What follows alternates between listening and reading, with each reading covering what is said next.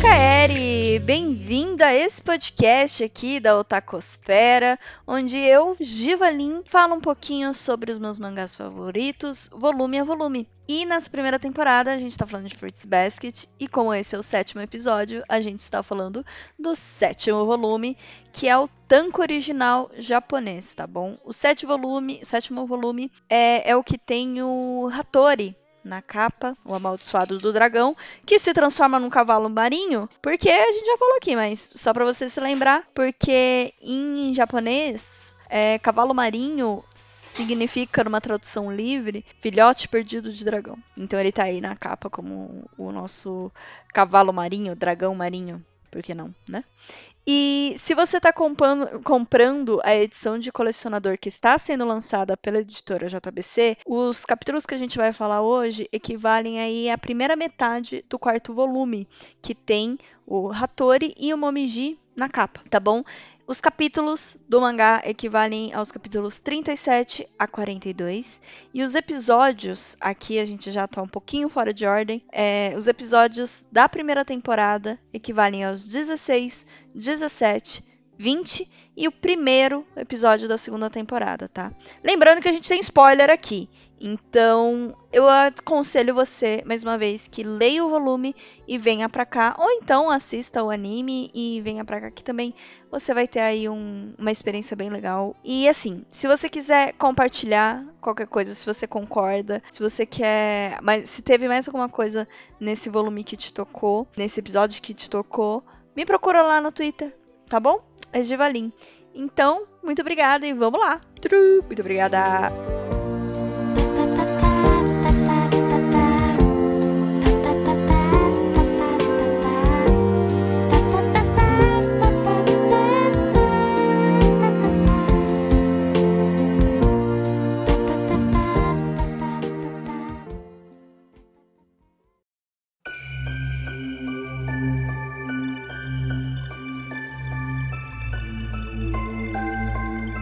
Volume 7 é o volume que tem a minha frase favorita de Fruits Basket, a gente vai chegar nele.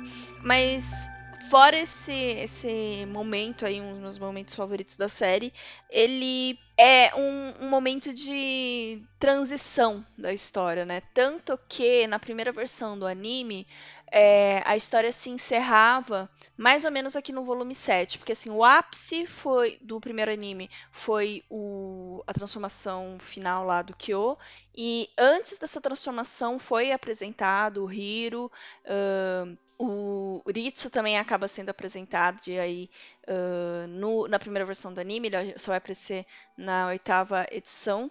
Então, aqui tem aquela transição para quem assistiu o anime, porque tem coisas que são novas e tem outras coisas que não são tão novas, né? A primeira versão lá de 2004, 2005 do anime, que tem 24, 25 episódios.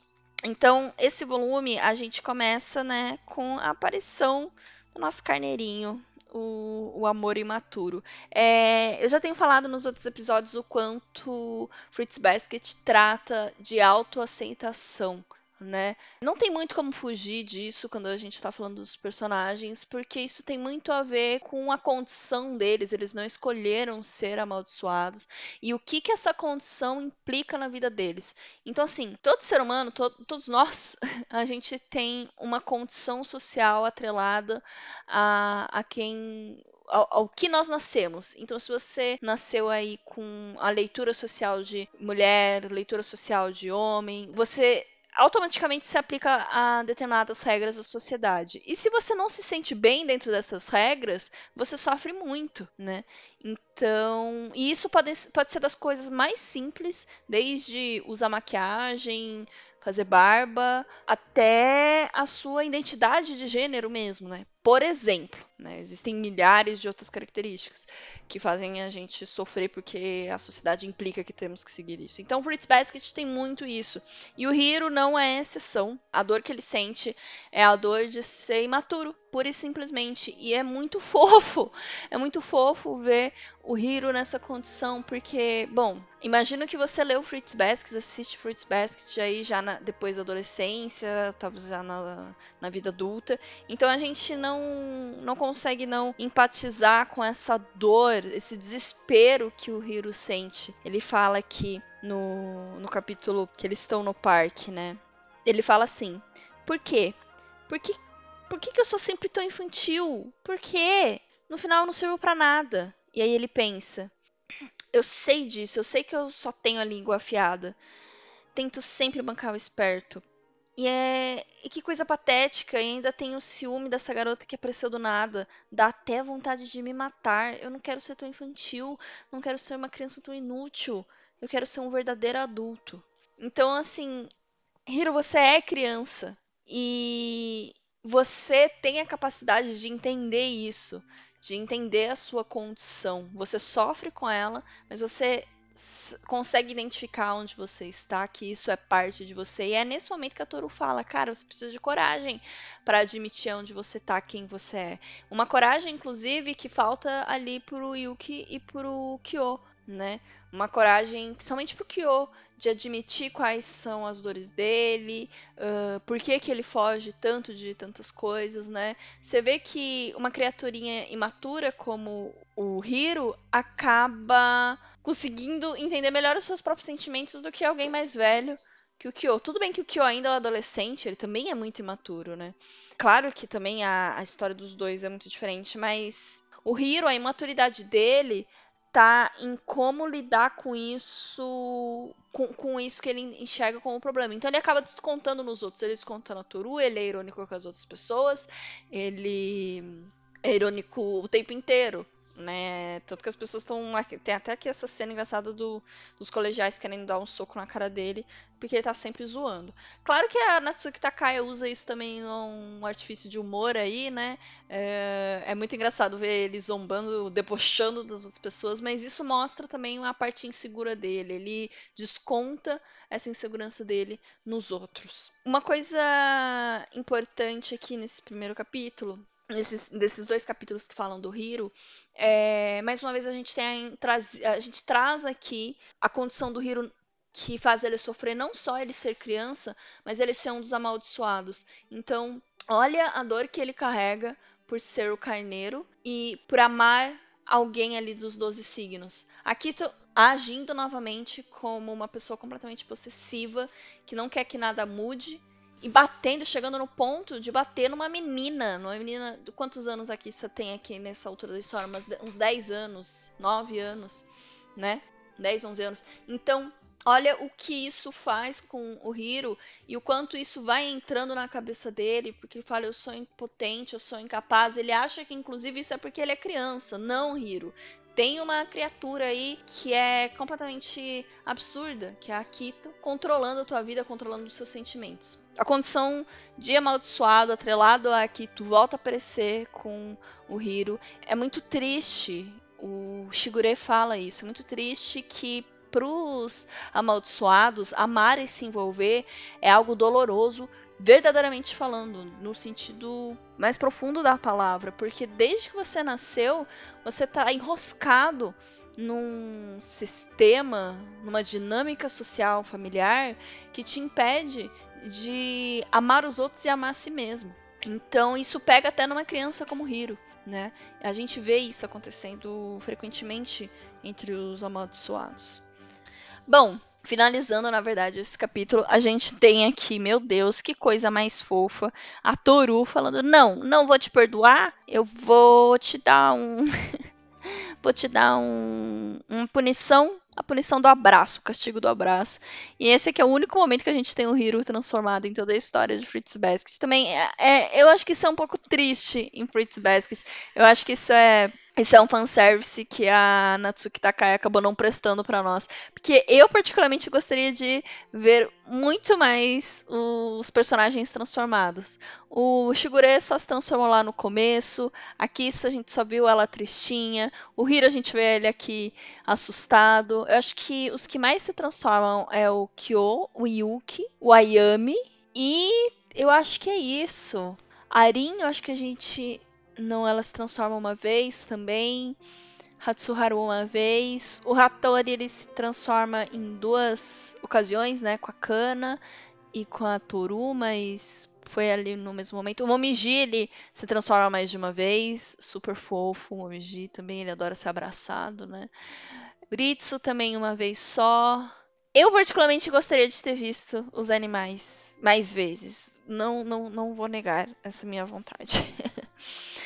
Continuando então, no capítulo 39, é aqui que começa uma das partes mais brilhantes para mim de Fruits Basket e eu gosto muito como a Natsuki inseriu isso aqui, como ela juntou essas histórias, né? Porque aqui a gente vai ter um pouco de uma história alheia ao que acontece dos 12 signos, mas nem tanto, porque temos personagens extremamente importantes aqui envolvidos, que é a Otani, a Arisa, e a Dona Kyoko, né? Então, e, e justamente a Natsuki entrelaçar a história da Arisa com a Kyoko, que tá aí essa questão uh, de genialidade. Desde o começo, a Arisa se porta aí como delinquente do grupo, é, como uma fã da Dona Kyoko, e aqui a gente vai entender por quê e todas as condições da Arisa diante de quem ela era quando era mais nova, né? Bom, o, essa, essa história aqui começa com a Arissa toda emocionada porque a Toru não tem um maiô atual, né? Vamos dizer assim, porque no Japão existiu o uniforme de maiô e a Toru não se desfez. Toru, eu entendo você, eu fiquei muito tempo com o meu uniforme também. Eu tinha um maiô na escola que era o uniforme, eu usei ele por muito tempo. E é. Ó, o Yuki tá miando. Fala aqui com o pessoal, Yuki. tá dando pra ouvir ele? pois é, gente, o Yuki Mia nessa casa. É por isso que às vezes vocês vão me ver confundindo Yuki e Kyo, porque eu penso em gato, aí vem o Kyo na minha cabeça, mas também vem o meu Yuki gato na cabeça. E aí eu fico perdida. Enfim, esse começo aqui a gente tem um, umas questões de humor, né? Do, do Shigure cuspindo, assustado, porque o maiô da, da Toru é ultrapassado e tudo mais. Na, na loja, o Yuki e o Kyo se degladiando para determinar qual vai ser a cor do, do maiô, azul ou laranja, cada um escolhendo a própria cor, né? E aí chega a maravilhosa Hanajima e fala: nem 10 anos que vocês iriam aprender a escolher, né? Aliás, ela fala, Hanajima fala: 10 anos é pouco para vocês aprenderem a escolher. Porque tem que ser cor de rosa, afinal o branco é do Katsuya. Katsuya calmo, branquinho. E o vermelho, sangue, borboleta escarlate da, da Kyoko, né? E, enfim, trazendo aqui a história, aparecem essas três delinquentes, que faz a Arissa lembrar da época em que ela era uma delinquente. Eu acho que a Arissa assim, um, de novo, não tem como fugir. Fruit Basket trata muito a dor de ser quem é, de se aceitar. Então, a, o dilema da Arissa diante dessa problemática que existe em quase todos os personagens do mangá é: eu quero carinho, mas ao mesmo tempo eu não quero. Então ela vem de uma família separada, uma família apartada completamente, em que a mãe foi embora, o pai faz o mínimo ali para as coisas continuarem, o mínimo mesmo, dá o teto ali para a filha, não expulsa ela de casa. É, mas também não dá amor, não cuida, não trata. E a Arissa também não está disposta a se envolver com o pai dela. Muito pelo contrário, toda essa situação de abandono faz surgir nela uma raiva, né? Então, ao mesmo tempo, ela é uma criança. Ela aqui está com 13, 14 anos nessa altura da história. Então, o que que falta? Se ela tá com raiva, é porque tá faltando alguma coisa na vida dela. Se ela tá descontando essa raiva aí nas brigas, na delinquência da vida, é porque tá faltando algo para ela. É, é isso que ela transparece aqui pra gente. E no momento que ela vê que a Kyoko, que era a inspiração dela, se tornou uma mãe babona, ela se decepciona e é curioso, porque no final é exatamente isso que a Arissa quer ser, né? A Arissa quer ser uma, uma mãe bombona, ela quer dar carinho, ela, ela, ela se emociona fácil, ela já se emocionava nessa época, tanto que ela viu a Toru derrubando a pilha de livros, não pise aí, e ela já estava emocionada. Olha como ela queria dar carinho, não é? Então ela já, ela já era emocionada, assim, só que ela não sabia para onde direcionar o amor dela. E eis que surge Toru e Dona Kyoko na vida dela. Porque assim, ela tinha muito amor para dar. ela não tinha para quem dar. E isso é dolorido para ela, entender e aceitar. Só que só no começo. Ela ela é grossa com a Toru aqui em determinado momento, só que ela vai entendendo que aquilo faz bem para ela, que é ali que ela quer estar. Tanto que ela acaba decidindo sair da gangue, né? Apanha e etc. E é justamente quando ela sai da gangue que vem a frase. Aliás, um pouquinho antes. Antes dela decidir sair da gangue, ela tava aí raivosa. Foi grossa com o Toru, raivosa e tudo mais.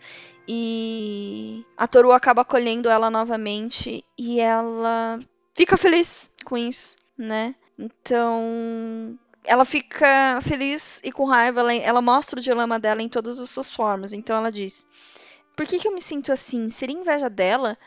Seria vontade de ter uma família? O entardecer da cidade, o cheiro do jantar sendo preparado, as primeiras luzes acendendo nas casas, um lugar para ir depois de se despedir dos amigos, alguém que te espera, alguém que sorri com carinho e que te espera. A Hanajima não tem isso em casa, a mãe dela foi embora, o pai dela não tá nem aí, ela quer isso, né? Enquanto ela não tem, ela tem raiva. Então, finalmente, ela encontra isso na Toru. E quando ela encontra e ela começa a se sentir melhor nessa situação toda, que é o que vem aqui no próximo capítulo, uh, e ela decide sair da, da gangue, bom, a punição, aparentemente, porque a gente, eu não sei, tá, pessoal, mas o que mostra em Fruits Basket que a punição para quem sai de gangues é, é ser espancado aí até o pessoal sossegar e ficar satisfeito.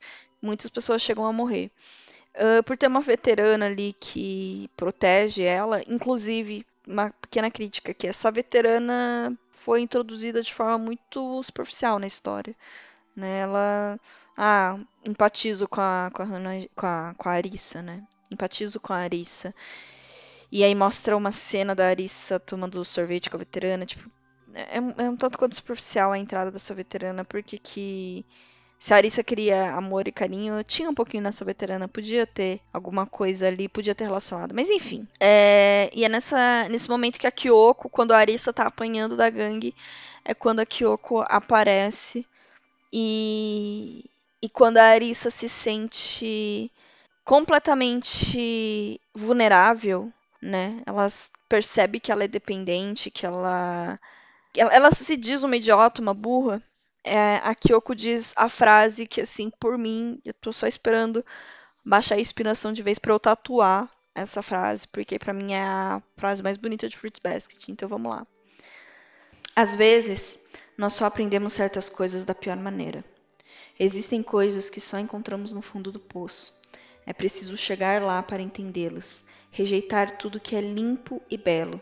Somente quando estamos com a alma suja é que começamos a dar valor às coisas belas. Toda dor precisa de carinho, toda sombra precisa de luz para existir.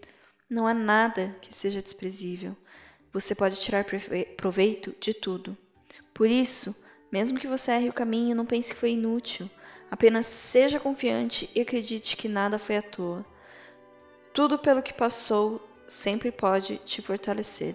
É essa minha filosofia.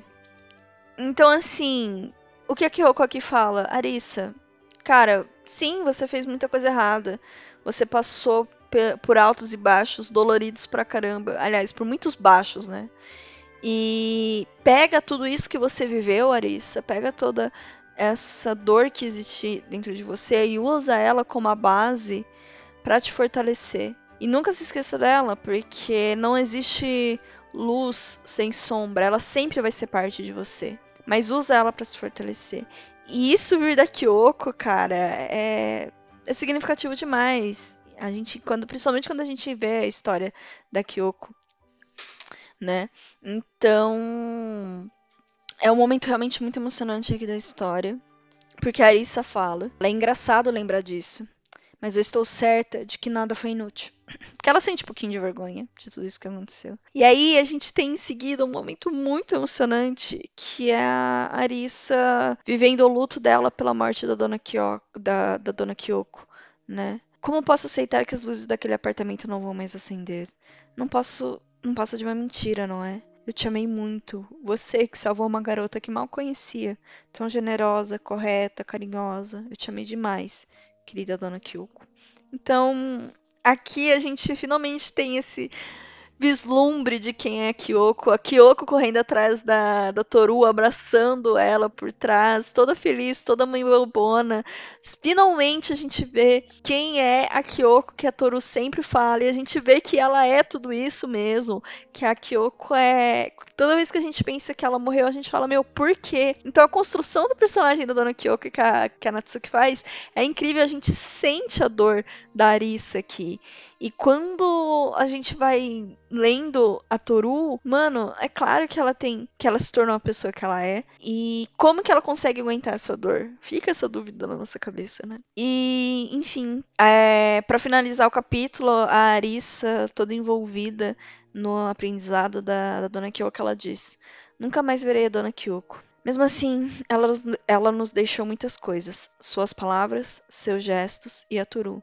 Então é isso. Eu nunca mais vou ver a Dona Kyoko, mas eu consigo me fortalecer com isso. Porque ela me deixou coisas boas. E a Arissa sabe reconhecer isso. A Arissa é uma personagem incrível dessa história. E no final aqui, nessa passagem da Arissa, a gente tem ela interagindo com o pai dela. A gente nem vê o rosto do, do, do pai da Arisa em nenhum momento do mangá. Mas ela tá aqui interagindo, cuidando dele, junto com ele, e ele também tá sendo caloroso com ela.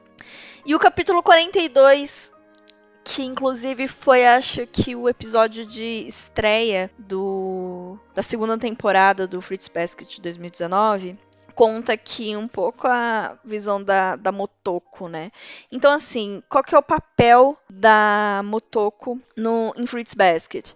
Ela. Eu imagino que, assim como a Arissa, a Hanajima e outros personagens não envolvidos com a família Soma, ela é um respiro. Né? Ela é um respiro, só que ao mesmo tempo não dá para você desvencilhar completamente das coisas que estão acontecendo ali. Então, quando a gente lê a Motoko, a gente está lendo sim uma parte que trata do Yuki, tá?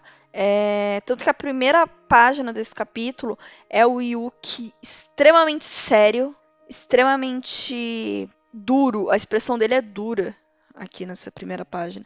E em volta tá os devaneios da, Mo da Motoko falando: Eu amo Yuki, seus cabelos prateados que brilham à luz do sol, sua pele é alva como leite, seus cílios que molduram tão belos par de olhos, sua voz limpa, o Yuki é tudo para mim.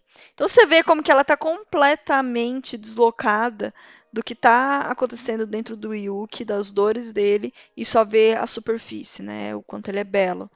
E, e o quanto isso, olha o quanto está envolvendo o Yuki, né? O quanto essa, esse modo que ele deve se portar envolve o Yuki. Enfim, esse capítulo vai mostrando justamente de novo essa possessividade da Mokoto.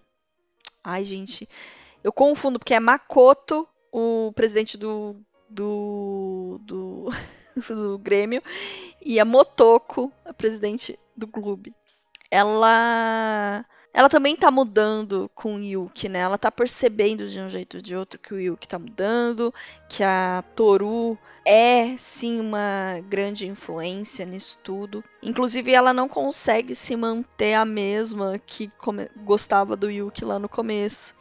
E, e tudo bem, ela vai tentar evoluir, ela vai tentar mudar da mesma forma que o, o Yuki tá mudando. E isso é parte do crescimento de cada um. Né? Mas realmente, esse é um capítulo de respiro. Eu acho que também é uma oportunidade da gente fazer o cruzamento aí do jeito da Motoko de falar com a Toru também, que falam, né? E o Yuki falar, ai, como é fofo o seu jeito de falar. Então, esse jeito de falar do Toru, a gente sabe, é proposital, ele tem uma razão na história. Então a Natsuki acaba cruzando essa característica das duas. E eu acho, fazendo uma leitura à parte aqui da história da personagem da Motoko, ela é, cara, no final ela provavelmente é uma das mais humanas, com problemas mais humanos de, de colegial. Uh, quantas meninas que não leem esse mangá nos seus 15 anos, 16, 14, estão no colegial e estão vivendo uma paixonite aguda por um por alguém, sabe? Quantas não ficam devaneando? Então a Motoko ela representa um pouco essa menina que tá segurando o mangá e tá lendo isso, porque isso aqui é um mangá para garotas, adolescentes. Então, eu acho, eu gosto de pensar que isso é um pouquinho Claro que não é, mas eu acho irônico isso. e talvez uma brincadeira da Natsuki com o próprio público dela, né? Porque quantas pessoas não pegam o Fritz Basket e começam a devanear, ai como o Yuki é maravilhoso, ai como o Yuki é maravilhoso o Yuki, o Kyo, o Hattori, o XYZ é maravilhoso e o quanto não estão tratando isso de forma superficial. Talvez isso seja realmente uma zoaçãozinha da Natsuki, não sei. Mas eu vejo desse jeito. Eu acho que a Natsuki não faria isso, mas eu vejo um pouco desse jeito. Meninas que estão lendo este mangá não sejam igual a Motoko. Evoluam como ela. Evoluam como o Yuki está evoluindo. Porque ele não é só a aparência dele. Não só o Yuki, como todos os personagens aqui, estão tentando ser muito além do que eles aparentam, muito além do que é imposto a eles. Então não sejam essas pessoas, garotas que surtam aí com os os personagens. Só que ao mesmo tempo não tem muito como não surtar, porque a história é apresentada como um shoujo, então em todos os seus detalhes acaba puxando um pouquinho sim para isso, né? Mas enfim, é... fica aqui uma reflexão meio viajada, vocês sabem que eu gosto de trazer umas reflexões viajadas de Fritz Basket. E para quem pegou o volume 7 depois da... de ter assistido lá atrás a primeira versão do anime, Poxa, aqui a gente finalmente tem a aparição breve do Panela Voadora e da nossa incrível Mati. Então, o que será? Que será que esses dois vão apresentar? O que, que eles vão tratar aqui na história? A gente ainda não sabe, não tem nem ideia o que esses dois vão representar. Mas a gente já sabe depois o amorzinho e a relevância que eles têm. Principalmente na jornada do Yuki.